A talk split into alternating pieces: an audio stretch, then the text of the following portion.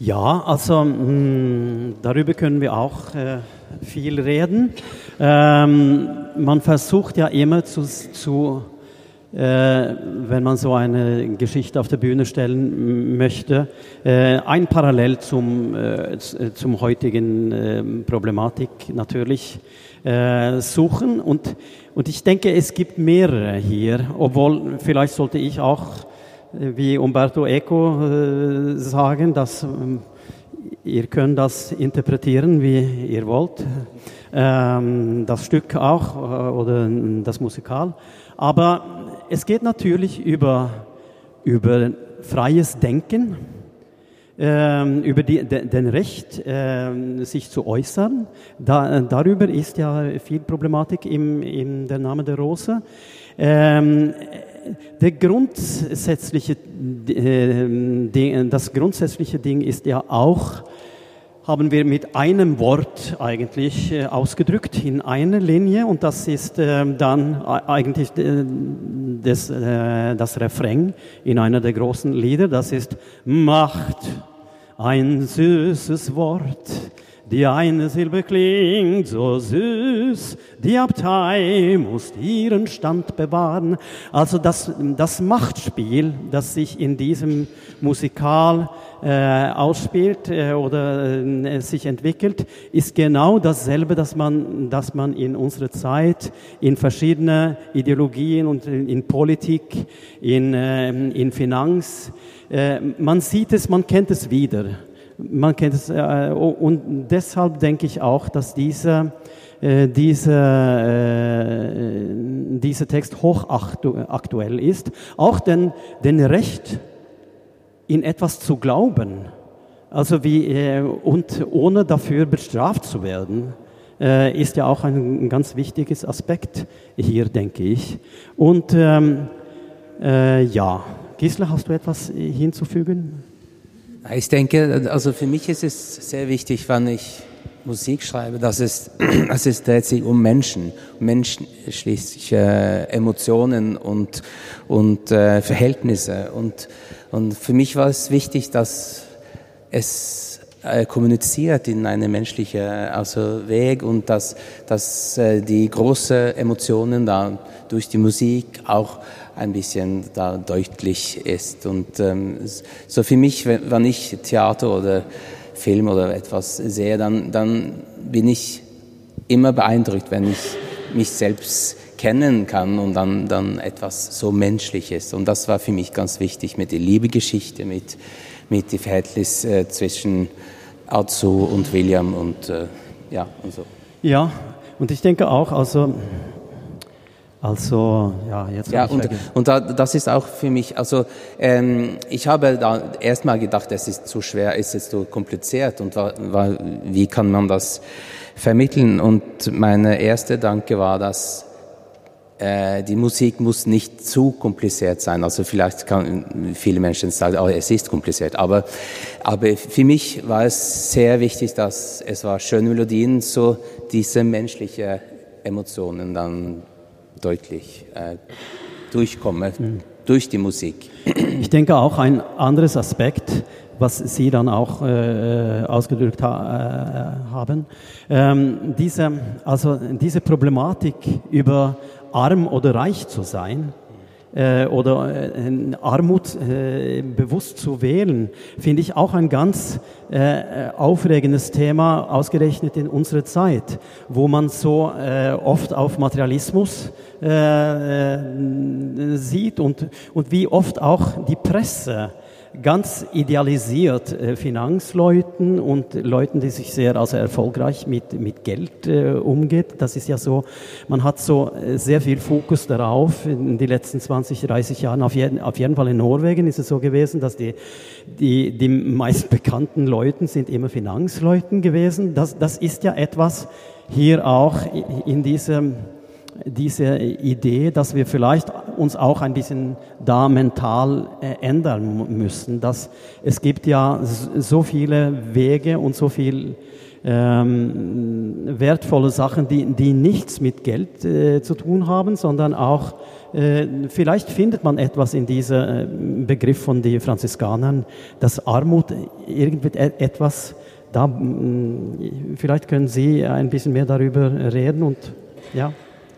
Darf ich dazwischen? Ich bringe auch mal ein bisschen, äh, ein bisschen Kritik sozusagen ran. Also die Armut wäre es, glaube ich, nicht, sondern äh, angesichts der ökologischen Krisen teilen und reduzieren dessen, was wir haben. Das wäre gewissermaßen, die radikalen Spiritualen würden sagen, wir müssen teilen, wir müssen reduzieren, sie dürfen kein Auto fahren und von mir aus 50 Prozent Fleischbesteuerung.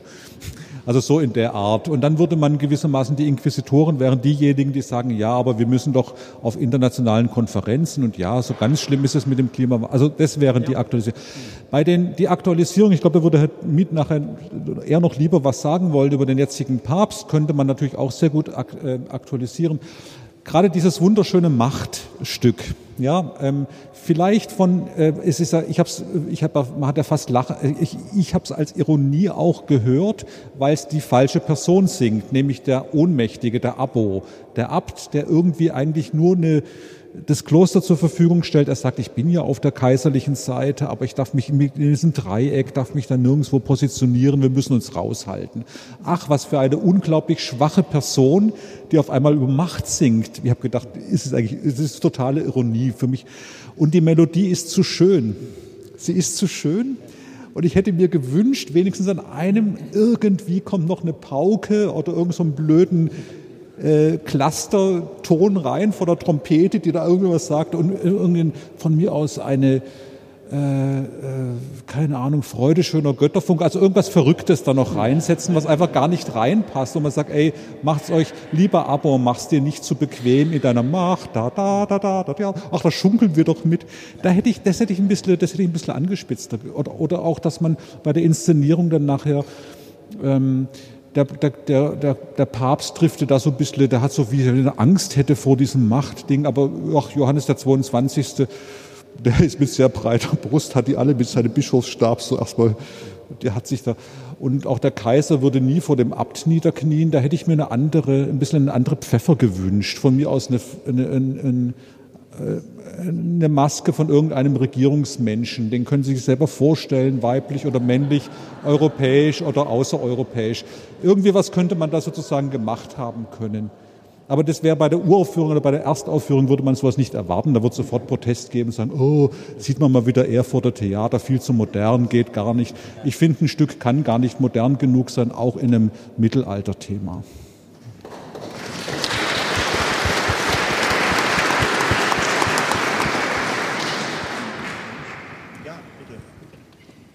Ja, vielleicht darf ich noch ein paar Worte hinzufügen, was die Armut anbetrifft. Und zunächst ein historisches Wort.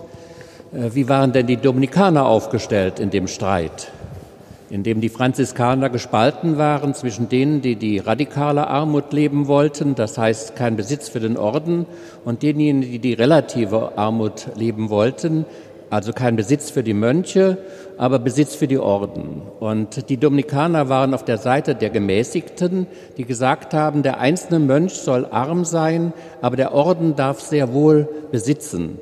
Dass der einzelne Mönch arm sein musste als Dominikaner, also hier jetzt in diesem Kloster, war dadurch gekennzeichnet, dass er nichts mitnehmen durfte auf eine Reise außer einer Bibel.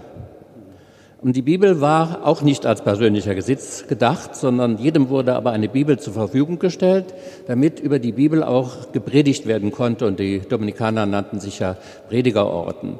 Nun ist es ja so, dass ihre Stellung zur Armut sie eher in die Nähe des Papstes gebracht hat, also der relativen Armut. Und äh, nebenher haben sie aber versucht, diese Armut auch auf eine andere, auf eine spirituelle Weise darzustellen, also neben der relativen und der absoluten Armut auch eine geistige Armut. Und über die hat der Meister Eckhart gepredigt. Und zwar hat er gesagt, arm ist der Mensch, der nicht hat, nicht weiß und nicht will. Das heißt, es geht um die Einstellung zu dem, was man weiß und die Einstellung zu dem, was man hat und die Einstellung zu dem, was man will. Das heißt, es geht darum, sich persönlich zurückzunehmen, auch wenn man etwas hat. Äh, das wird natürlich bedeuten, wenn es alle Bürger und Bürgerinnen betrifft und modern gemeint ist, wird es natürlich schon bedeuten, der Verzicht muss bei jedem Einzelnen erstmal anfangen und dann kann er auch politisch ratifiziert werden. Man kann sich nicht hinsetzen und warten, bis die Politiker die entsprechende Welt herbeigeführt haben, in der man dann gut auch arm oder zurückhaltend leben kann, sondern das geht an jeden Einzelnen an. Das ist das Spirituelle an dieser Armutspredigt. Jetzt möchte ich vielleicht noch ein kritisches Wort sagen, aber da fange ich bei Umberto Eco bereits an. Ähm, was mir missfällt in Umberto Ecos Roman ist das Frauenbild. Und es ist ihnen nicht gelungen, das Frauenbild stark zu verbessern. Äh, das ist versucht worden in dem Film, der versuchte, äh, den Umberto Eco darzustellen. Da hat man versucht, die Frau am Schluss zu retten. Äh, das haben sie nicht gemacht. Sie sind näher bei Umberto Eco geblieben. Der sagt ja Willem von Baskerville an irgendeiner Stelle, das ist Fleisch, das verbrannt wird. Das ist ein Kommentar zu der Entführung der Frau durch den Inquisitor. Und äh, ich finde, da hätte in irgendeiner Weise ein bisschen Gegengift hineingehört und das bringt der Wilhelm von, Gast, äh, William von Baskerville nicht, also der Held des Stückes, bringt dieses Gegengewicht nicht auf. Aber im Roman werden gelegentlich Gegengewichte zitiert, also etwa Hildegard von Bingen oder auch andere Mystikerinnen. Aber das ist ein sehr schwaches Bild, was da inszeniert wird, denn die Mystik taucht in dem Roman meistens nur auf als eine Art von Fantasie, als eine Vision, als eine Prophezeiung und dergleichen. Das heißt, sie wird eigentlich im Grunde im Roman von Umberto Eco nicht so recht ernst genommen. Es gibt nur eine einzige Stelle, wo sie ernst genommen wird lese ich Ihnen gleich vor, aber zwischendurch möchte ich noch etwas sagen zur Inquisition. Und zwar, die Inquisition war damals ja auch so eine Art Staatssicherheitsdienst. Das heißt, die Gesinnungsprüfung, die hat nicht bloß die Kirche interessiert, sondern die hat den König von Frankreich zum Beispiel intensiv interessiert. Deswegen hat er den Templerorden verfolgt durch die Inquisition. Deswegen hat er die Frauen verfolgen lassen durch die Inquisition. Er wollte Herr der Inquisition sein, um als Staat eine Gesinnungsprüfung durchführen zu können. Das heißt, es war nicht nur ein Kirchenthema, sondern es war in dem Sinne auch ein Staatsthema. Und als dieses Staatsthema kommt es auch nicht vor im Namen der Rose. Und das finde ich eigentlich auch einen Fehler in diesem Roman. Äh, jetzt sagen Sie nicht, äh, den Roman sollte man nicht genießen können. Das kann ich natürlich schon. Der Roman mit seinen furchtbar vielen und schönen Anspielungen auf Aristoteles und auf das Lachen, vielleicht auch noch ein Thema, das wir nicht berührt haben, auf das es ganz entscheidend ankommt. Nämlich ist es ja so, dass diese ganzen Morde stattfinden, um das Lachen zu verhindern. Und zwar nicht das Lachen der Menschen auf einem Jahrmarktfest, sondern das Lachen der Philosophen. Also das Lachen über die Weltläufe, das, Wachen, das Lachen auf einem hohen komödiantischen Niveau, das soll verboten werden. Deswegen lässt der Bibliothar die Menschen reihenweise umbringen. Und äh, um dieses Lachen geht es eigentlich, das ist sozusagen die Botschaft von Umberto Eco und sie kommt eigentlich bei Ihnen auch äh, zum Vorschein, äh, dass Lachen nicht verboten werden soll, weil wir uns in dieser Welt auch dadurch befreien müssen, dass wir die Welt nicht so ernst nehmen, wie sie sich manchmal darstellt und dass wir die Gedankenwelt der Philosophen auch nicht immer so ernst nehmen, wie sie sich selber darstellt und dass wir die Gedankenwelt der Theologen auch nicht immer so ernst nehmen, wie sie sich selber darstellt. Das alles wird über den Aristoteles Aristoteles in diesem Stück aufgezeigt. Es gibt auch eine sehr schöne Stelle, äh, wo befürchtet wird, die Lehre des Averroes, also die Lehre eines äh, arabischen Philosophen, die würde durchdringen in der Kirche, denn das Lachen, das sei eigentlich doch die Verherrlichung der Welt. Und bei Averroes eben Ruscht, da steht, die Welt sei ewig. Und interessanterweise wird da nicht zitiert, wer an dieser Stelle dem Averroes gefolgt ist. Das war nämlich nicht, wie es im Buch heißt, dann Thomas von der Queen, sondern das war wirklich Meister Eckhart, der gemeint hat, äh, mit der Welt ist erst die Zeit geschaffen worden. Und deswegen sind, wenn wir in der Welt sind, dann sind wir in dieser Welt nicht sozusagen in einem Bereich von Welt und gehen dann über in einen anderen Bereich von Welt. Und ich glaube, das ist eine Botschaft, die durchaus auch vorkommt. Und zwar lese ich Ihnen gleich die Stelle kurz vor aus dem Roman. Äh, denn diese Botschaft ist durchaus das Schlusswort des Romans und das stammt aus Meister Eckhart. Ähm, jetzt muss ich freilich Sie bitten.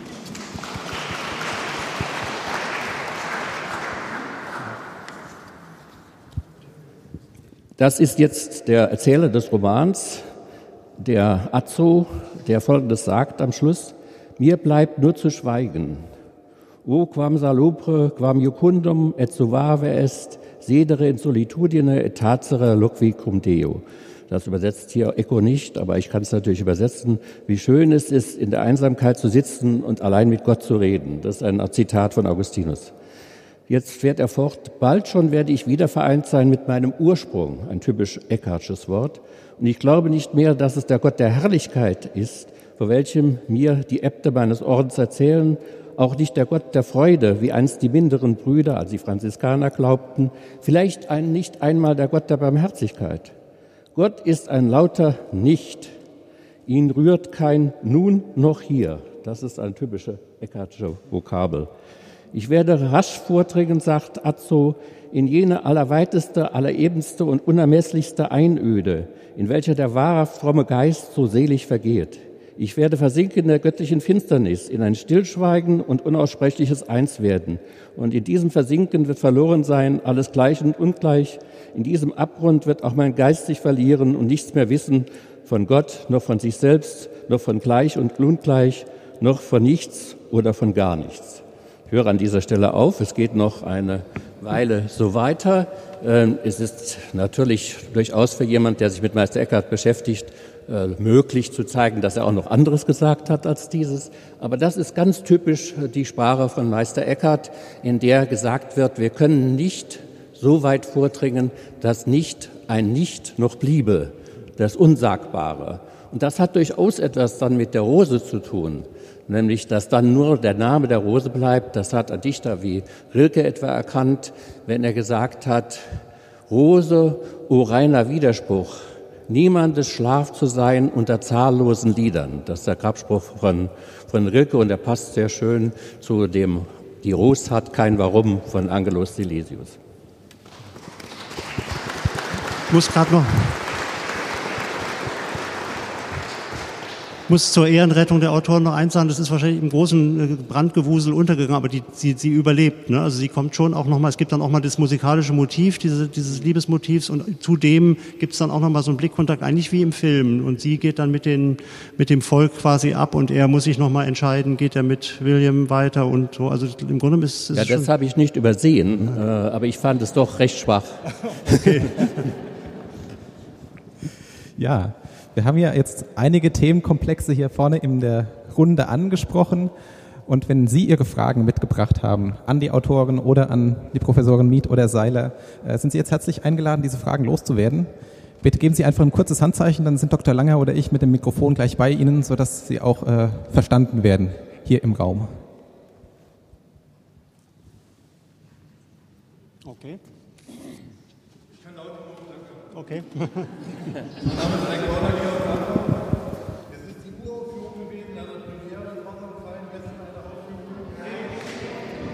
Ah. Ja, die, die, Akustik hier im Raum ist nicht die allereinfachste. Entschuldigung. Mein Name ist Eik Baunack hier aus Erfurt. Ich habe nur eine Frage an die beiden Regisseure. Ähm, wie zufrieden sind Sie denn mit der Uraufführung, mit der ersten Aufführung nach ihrem zufriedenen Papier. Oftmals ist das ja anders. Danke. Ja, also wir sind sehr glücklich und sehr zufrieden mit der, mit der Uraufführung. Äh, ich denke, dass ähm, es ist ein großes Privilegium, ein neues Stück hier äh, mit äh, diesem erstaunlich professionelles Team, was hier in Erfurt gibt. Theater Erfurt, Anne Langer, Guy Montavaux, unser Regisseur Axel äh, Köhler, äh, unser äh, Bühnenbildner äh, von Berlin, äh, Herr Schlöss, Schlössmann äh, und ich meine, mm, auch die Ressourcen äh, und ganz äh, kulturpolitisch finde ich es so toll, was hier ähm, äh, gemacht wird, weil ihr, ihr ähm, investiert viel in Kultur. Und so eine, mm, so eine Produktion wie dieses in, in, auf dem Domstufenfestspiele, das gibt es nicht viel davon, also in der Welt. In Norwegen kann man von so etwas nur träumen. Das geht nicht. Das, das ist sehr speziell für diese Region und ich finde, dass es mit dem Chor, Orchester, Inszenierung von Axel Köhler, die Solisten, es ist absolute Spitze äh, gewesen. Und wir sind nur, wir können uns nur sehr dankbar sein zum, äh, zum Stadt Erfurt, zum Theater und zum alle Beteiligten. Wirklich, äh, wir, es ist traumhaft.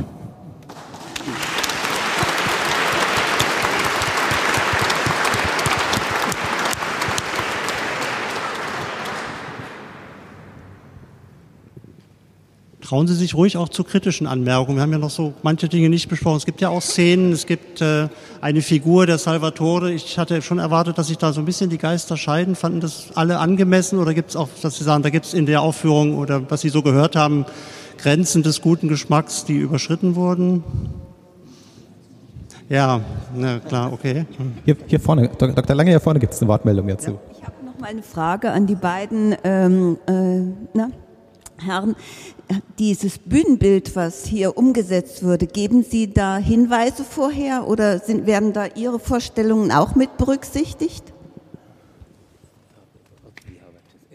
Ja, ja. also wir haben äh, dieses Team, Regie-Team, Axel Köhler und Frank Schlössmann, der Bühnenbildner, haben wir nicht äh, früher gearbeitet äh, und sie, sie, wir konnten, äh, kannten dann nichts sehr und wir haben in Oktober, glaube ich, in Berlin äh, sie erstmal getroffen und das war also von erster Sekunde sehr gute, gute ähm, ähm, Atmosphäre. Das, also sie waren so wunderschöne Menschen und wir haben also viel gut Kontakt und dann haben wir mit die geredet viel und äh, aber Axel und Frank hat alles eigentlich als ganz frei also ähm, äh, geschöpft und es äh, wir haben so also 100% Vertrauen in diese wunderbare Künstler.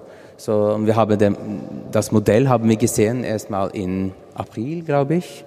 Und das war so beeindruckend. Wir haben gesagt dass das ist so wunderschön. Und Axel hat äh, mich ganz die ganze Modell gezeigt, alle Entrances und Exits und äh, er hat alles im Kopf, wo alle die Schauspieler dann aus und, und äh, umgehen und es war wirklich äh, äh, so äh, ja, beeindruckend. So, so wir, wir, wir sind ja, wir, es, es war eigentlich eine gute, also wir wussten nicht, was sie dann, dann, äh, dann äh, machen sollten, aber für uns war es wirklich wunderbar. Und es ist auch so fantastisch zu erleben, dass wir sitzen in unsere Studios, schreiben nur Papier, Dateien und dann plötzlich kommen andere Künstler rein und sie machen es wieder als ein neues äh, Kunstwerk. Und das ist äh, für mich äh, vielleicht das größte Erlebnis in meinem Leben, wann ich sehe, wie meine Musik, deine Text dann ein neues, also Gesamtkunstwerk ist. Das, das ist ja auch so, dass vier Gehirne denken besser als ein oder zwei. Und natürlich ist es so, wenn, wenn wir damit uns beschäftigt ha haben, dann ist es sehr gesund, das zu anderen Leuten zu überlassen, weil die Kreativität bringt immer dann äh, tolle Überraschungen. Und ausgerechnet das ist ja jetzt geschehen, und wie Gisela sagt, also der Materialisierung von der Stoff vom Flach auf Papier und dann plötzlich wieso und bewegt sich herum mit tollen Ideen von Regisseur und Bühnenbildner und auch von der, von der Künstlern. Es wird also Fleisch, Blut und Emotionen und das ist, das ist irre. Es gibt nichts Besseres auf dieser Erde, äh, als das zu erleben, sagen wir ja. auf jeden Fall als Autoren. Ja.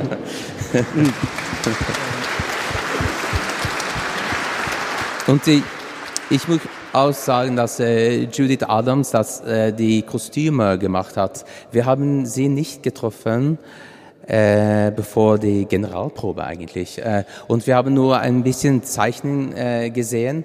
So, das war ganz für uns eine Überraschung, wie diese Kostümen äh, aussieht. Und äh, natürlich ist es so ein, eine Herausforderung, mit nur Mönchen auf, auf die Bühnen. Also sie, sie sehen so ein, also äh, was heißt also Ja, eher, eher, Deshalb also, müssen ja, wir auch, und das haben wir uns gemeinsam entschieden, dass wir Abstraktion Ja, von den Mönchekutten ja. machen sollten. So, es ist ja nicht so ein, also Ja. Dominikaner oder Benediktiner, wir müssen etwas wählen und wir haben dann Farben gewählt, also Mhm, grün und braun und so, um die Leuten eigentlich zu trennen. Und die Masken Es erkennen, äh, sozusagen Ja. man sehen, welch, äh, wer ist das, wie, se- da man äh, verschiedene Ausdrücke. Und dann, das glaube ich, äh, Judith hat so schön gemacht. Sehr, sehr Ja, schön, obwohl ja. es sicherlich nicht also, also korrekt äh, von Aber von korrekt, dann, ist, dann, aber dann war es von- lang, langweilig. Ja, also, also es auf jeden muss Fall, man, Farben ja. mm, und Charakteren sein. Professor Miet hatte sich vorhin noch zu Wort gemeldet. Ich wollte nur äh, vielleicht Herrn Langer fragen, ob er noch etwas sagen könnte zur Inszenierung als solcher. Äh, ich fand nämlich das äh, Bühnenbild, äh, die Treppe hinauf, doch sehr spannend. Mhm. Können Sie vielleicht noch ein bisschen etwas dazu sagen, wie Sie darauf gekommen sind und warum Ja. man das so gemacht hat, wie man es gemacht hat und wie die Bewegungen Mhm. stattgefunden haben auf doch einem sehr schwierigen Gelände so einer Treppe? Also erstmal war klar, dass ähm, die Schauplätze des Stücks so nicht umsetzbar sind. Also jetzt zu sagen, da ist eine Küche und ein Bad und ein Laboratorium, Schlafsaal, Kapitelsaal, alles, ja, was hier alles noch vorhanden ist, das kann man nicht in Sekundenschnelle verwandeln ohne eine große Theatertechnik und die haben wir nun auf den Domstufen nicht. Das heißt, so eine gewisse Abstraktion war da auch geboten. Natürlich gibt es einzelne Orte, die eine Bedeutung haben, aber das Bild musste erstmal ein starkes Gesamtbild sein. Und das ist dann das, was Sie ja vielleicht zumindest durch den Zaun auch schon gesehen haben. Ein, so ein, ein äh, Mosaik aus Ravenna liegt dem Ganzen zugrunde. Und ich war erst erschrocken und dachte, Mensch, hat er das Stück nicht gelesen? Wie so ein Mosaik? Es geht doch um Buchmalerei. Aber der äh, Kollege Schlössmann war natürlich so schlau zu sagen, wenn ich da gleich schon ein Buch zeige, dann kann ich, ist der Moment des Bücheranguckens kein besonderer Moment mehr. Und deswegen hatte das äh, Mosaik als Grundlage und aus dem heraus können dann eben einzelne Em- Elemente geöffnet werden, werden Bücher aufgeklappt und wieder zugeklappt und schon hat man eben die Idee einer Schreibstube oder einer Bibliothek. Also das ist so, so der Gedanke. Und dann war tatsächlich eine Herausforderung auch, dass das Stück ja, man glaubt es kaum, aber im Winter spielt und wir keine Alternative haben, als es im Sommer zu spielen. Und ähm, da kam dann die Idee, da wir sowieso die Stufen immer überbauen müssen, um überhaupt darauf irgendwas befestigen zu können, ohne den Stein zu beschädigen. Also dieser Holzüberbau, der hat dann eben so eine weiße äh, Oberfläche bekommen mit so ein bisschen Streifen drauf, so ein bisschen wie Testbild sieht das aus, aber eigentlich soll es Schnee sein. Ne? Also wir haben praktisch die Domstufen eingeschneit. Das ist äh, relativ schwer darzustellen, aber das ist so die Grundidee für diese, diese Farbigkeit, auf der sich dann dieses farbige Mosaik besonders hervorhebt. Und dann haben wir natürlich auch mit der Größe der, mit den Dimensionen des Raumes gespielt, dass wir dem Erzähler, dem äh, alten Azzo, eben so eine Gondel praktisch oben auf dem Balkon gegeben haben, nochmal mit einer eigenen Buchmalerei als Hintergrund, wo er als äh, Chronist diese ganze Geschichte ähm, beobachtet und auch immer mal wieder eingreift. Und das ist ein eben toller Kniff äh, des, des äh, Textprofis Eustern gewesen, ähm, einfach auch ja, Zeit, Zeit zu schinden, wenn man böse ist, also Dinge zusammenzufassen, die man sonst sehr langwierig erzählen müsste, die erzählt dann eben der Azzo mit drei, vier Zeilen da oben und schon sind wir in der Geschichte wieder einen Schritt weiter. Also das ist dramaturgisch sehr geschickt gemacht, aber eben denke ich auch von der Lösung, wie es dann im Bühnenbild entstanden ist, auch äh, so sehr schön nachvollziehbar. Professor Seile. Also es gibt zwei äh, wirklich auch ganz ausgezeichnete bühnenbildnerische äh, Geschichten. Dass der alte Azzo oben ist, da ist er genau in dem Bereich, den er damals hätte auch schon sehen können. Der Hochchor ist 1370, 72 fertiggestellt. Also da ist er wirklich oben in der Zeit, wo er selber dieses, diese Chronik quasi schreibt über seine Jugend. Und mit dem Mosaik aus Ravenna, das hat doch aus einer anderen Perspektive, passt es sehr gut, weil dargestellt ist der Pantokrator, der wiederkommende Christus, der am Ende der Endzeit da ist und Gericht hält. Und in dem Augen, und das ist ja quasi das ganze apokalyptische Thema vom, vom, ähm, vom äh, Jorge, der immer, der sozusagen die, die Apokalypse herunterruft. Es ist ja genau der Christus, der am Ende der Apokalypse da sein soll, um Gericht, um Gericht zu halten. Und der ist jetzt auf einmal in verschiedenen Mosaikteilchen auseinandergebrochen. Das spricht für mich dahin zu sagen, okay, die Apokalypse passt nicht mehr. Also, oder, oder der Glauben passt nicht mehr, der ändert sich im 14. Jahrhundert, diese Heresien und Hetero- und Orthodoxie-Problematik. Christus ist nicht mehr einfach nur ein mittelalterlicher Pantokrator, sondern müsste eigentlich ein einfacher, armer Bettelsmensch sein. mit nicht dieses strahlende Toll mit, mit, mit Gold oder so, sondern deswegen passt das nicht mehr. Also auf der Ebene passt es nicht mehr. Oder es ist eine Anspielung auf die äh, Abtei, die abgebrannt ist. Also da, da ist es auch sozusagen, diese alte Kirche ist zusammengebrochen. Also von daher passt dieses äh, Bühnenbild auch vom, auch einem, gerade keine Buchmalerei zu nehmen. Es wäre so einfach gewesen, dass man sich sozusagen von dem, von dem, äh, wie heißt der erste Tote? Adelmo, was man sich irgendein nettes Adelmo-Ding aus einer, aus einer Buchmalerei auch als Mosaik groß, das wäre viel zu einfach gewesen. Ich finde, so ist es theologisch für mich total spannend, dass Christus zerbrochen auf dem Boden liegt. Das ist eine tolle Aussage.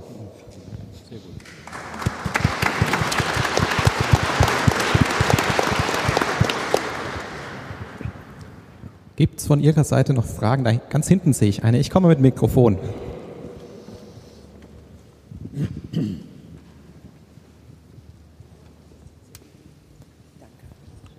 Äh, eine Frage an den zwei Herren.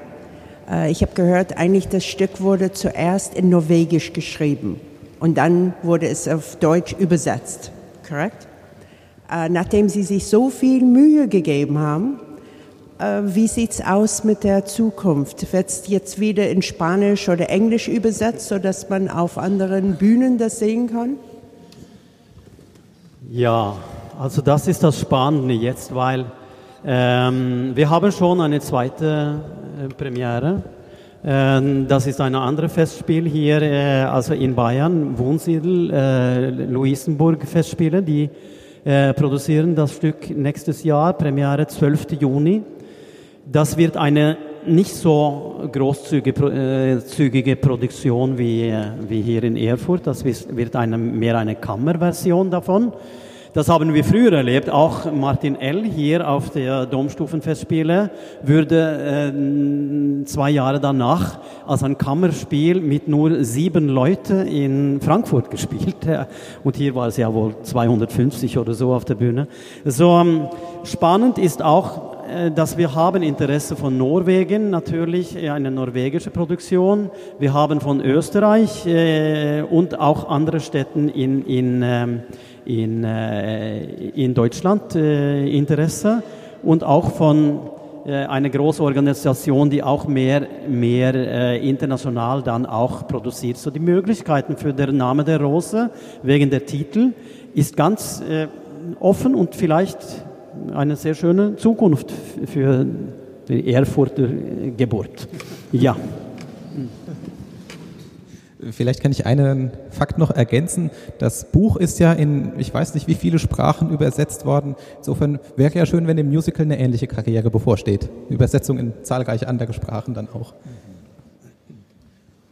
Ja, wenn es von Ihrer Seite keine Fragen mehr gibt, bleibt mir noch ein herzliches Dankeschön zu sagen Ihnen, Herr Wieck, Herr Querndock, dass Sie extra noch einen Tag länger geblieben sind um äh, heute an der Veranstaltung auch teilnehmen zu können, hier zur Verfügung zu stehen. Genauso herzliches Dankeschön Ihnen, Herr Professor Seiler, Herr Professor Miet, für diesen anregenden Austausch, der uns, denke ich, nochmal gut gezeigt hat, was für Hintergründe, Anspielungen sich alles da im Der Namen der Große wiederfinden. Ganz herzlichen Dank Ihnen Vieren.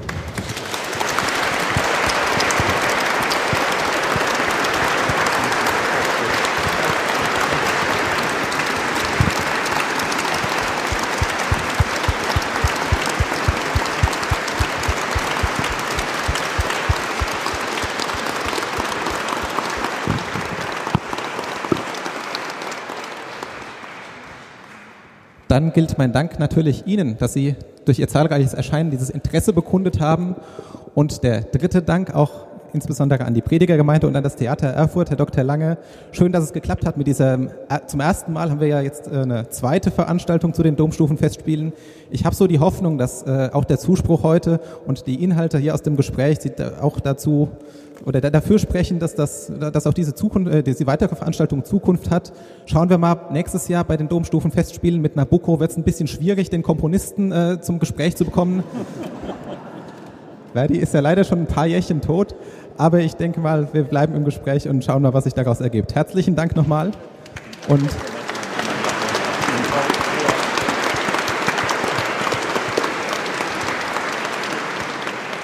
Und jetzt wünsche ich Ihnen noch einen schönen Sonntag und bis zum nächsten Mal. Auf Wiedersehen.